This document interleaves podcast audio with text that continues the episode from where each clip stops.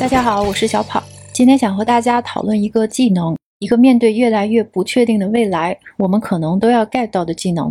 这个技能其实我们从小就有，但是年龄越大就越容易忘记该怎么用它。它就是想象力。有一位我特别喜欢的小说家，他写过很多让人欲罢不能的幻想小说。他的脑洞大的就像黑洞。他就是尼尔盖曼老师。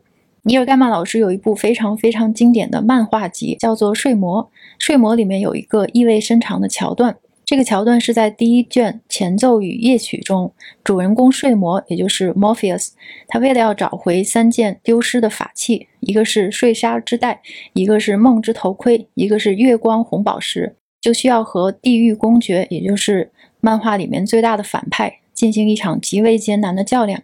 这个较量就是文字游戏。对，就是那种动口不动手，类似于周星驰老师在《九品芝麻官》里展现的那个怼人绝技。语言有时候也能够变成威力巨大的武器，所以睡魔和地狱公爵两个人就决定用打嘴炮来决一死战。睡魔和地狱公爵的嘴炮逐局升级，非常的精彩，每一回合都是一次语言意象的高潮。结果当然是代表正义的睡魔赢了，他用了一个完全出乎意料的词击败了地狱公爵。整个战斗过程如下，这里面有个小注释。这一段战斗过程呢，罗胖罗老师在得到的启发俱乐部上，在介绍我的小黄书的时候引述过。那但是今天呢，我想用自己的方式再讲一遍。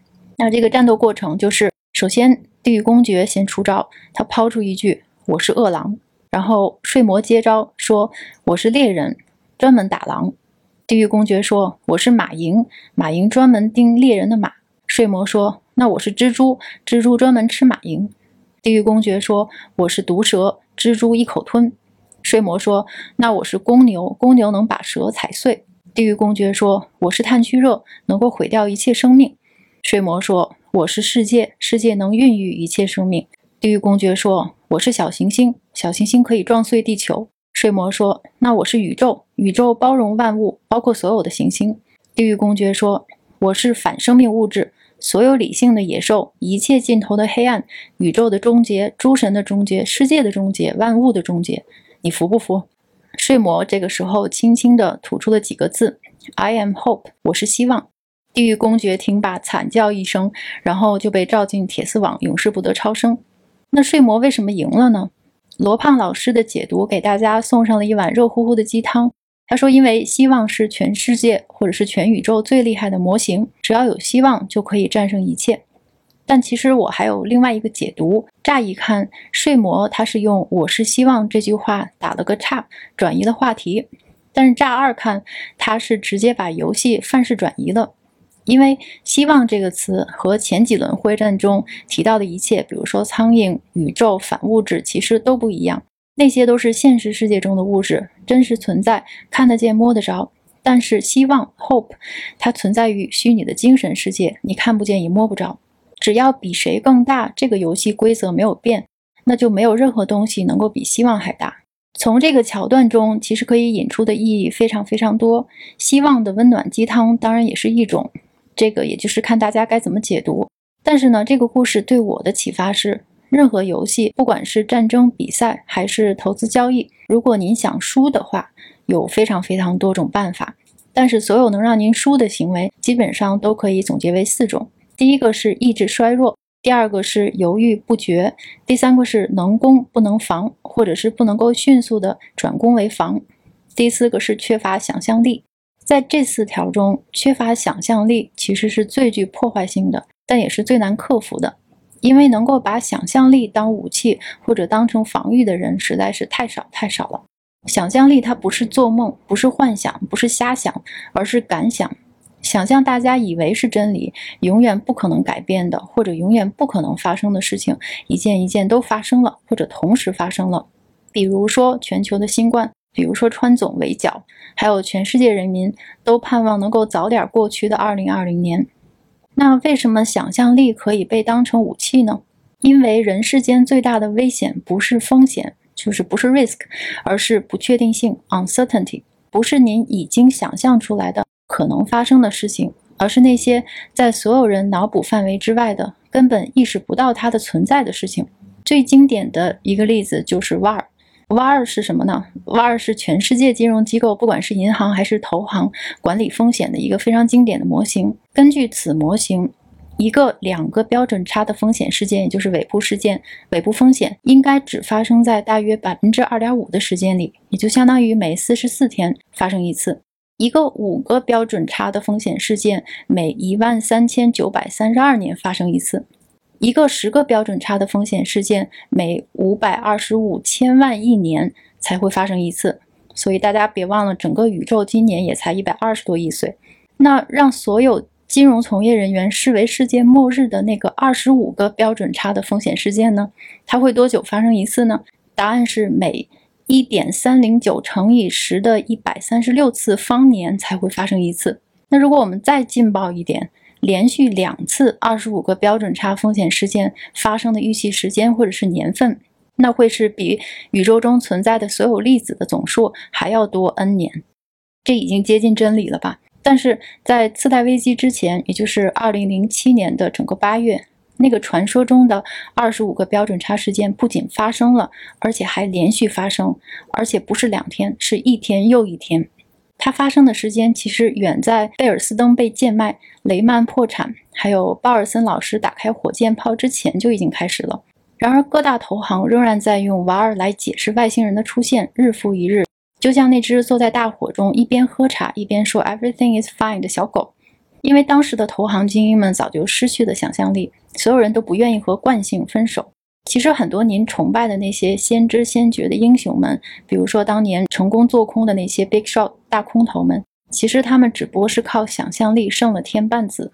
经历这种活久见的机会其实并不多，能靠想象力胜天半子的机会，一辈子我们其实也难遇到几次。因为它只会发生在最好也是最坏的那些年份里，但是您和我都非常非常幸运，我们当下正在经历这样的事件，而且还不止一个。举个例子，比如说我们现在正在经历的大国之间的弱鸡游戏，就是 Game of Chicken。在过去的五百年，全球老大和老二其实一共互掐过大概十六次，其中有五次老二干掉了老大，但是其余的几次都没有什么悬念，最后老二被老大摁在了地上。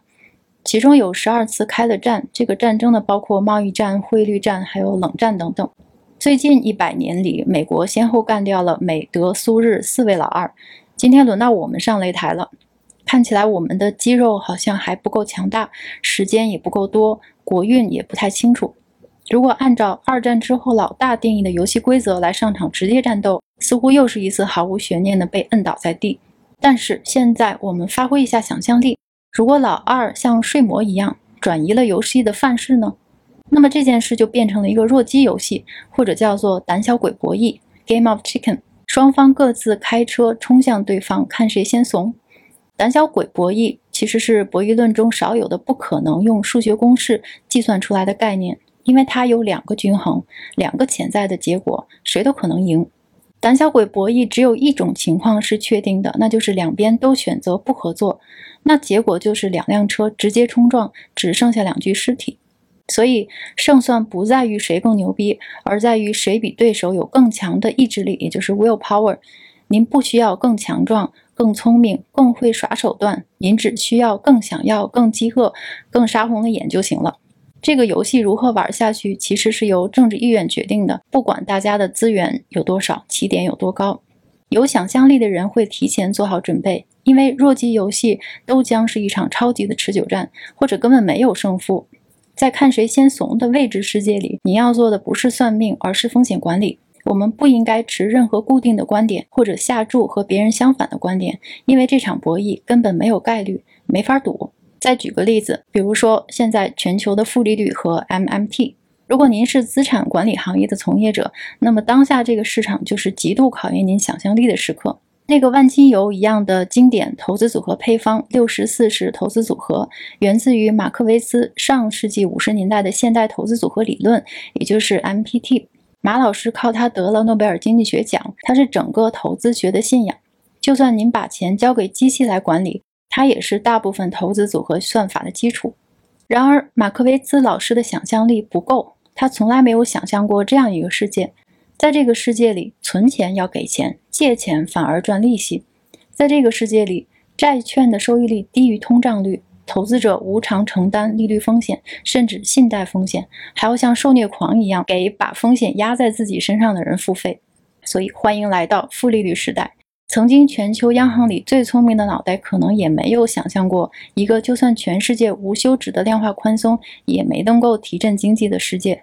这个时候，如果您可以睡魔附身，就应该开始发挥想象力。想象，如果这个世界真正的运转方式是政府先花钱后借钱呢？或者根本不用借呢？就像一个没有塞子的大浴缸，上面花洒印钱，下面管道流出花钱，永远没有浴缸满意的时候呢？这个想象力其实现在已经变成了现实，并且升华为一个理论，一个新的信仰，就是 MMT。一个主权货币发行国买得起任何以自己货币标价的商品。还得起任何以自己货币标价的债务，它可以发动战争，可以一笔勾销全部债务，可以给全世界人民医疗、养老、保险、教育买单。只要他愿意按按钮，哪怕一分税都不收，也永远不会有财政赤字的问题。任何缺口都可以用印钞机来解决。如果钱印太多，物价刹不住了，那就加税，让消费降级，平抑物价。印钱有理，就业无忧，通货膨胀，税收来救。这么重口味，估计您可能已经受不了了。我也是。但是我们的工作不是去找社会最佳组织方式，那是政治家和经济学家的工作。我们只想规避风险，找到影响未来几年、十几年和几十年的投资组合的宏观变化。这就需要我们保持脑洞开放，需要想象力。就算您是非常硬核的新古典主义或奥地利经济学信徒，如果真的有一天 MMT 被天下所有的政策制定者采用，您的愤怒和不满对自己的投资组合并不会有任何的帮助。那还不如把 MMT 的想象力当成一个工具，用它来去理解后金本位时代的经济和市场会怎么运作。想象力是没有感情的，它能够包容下所有的万一能够实现了呢？这种念想。它才是防御不确定性的最强大的武器。好，今天就和大家分享到这里，我们下次再见。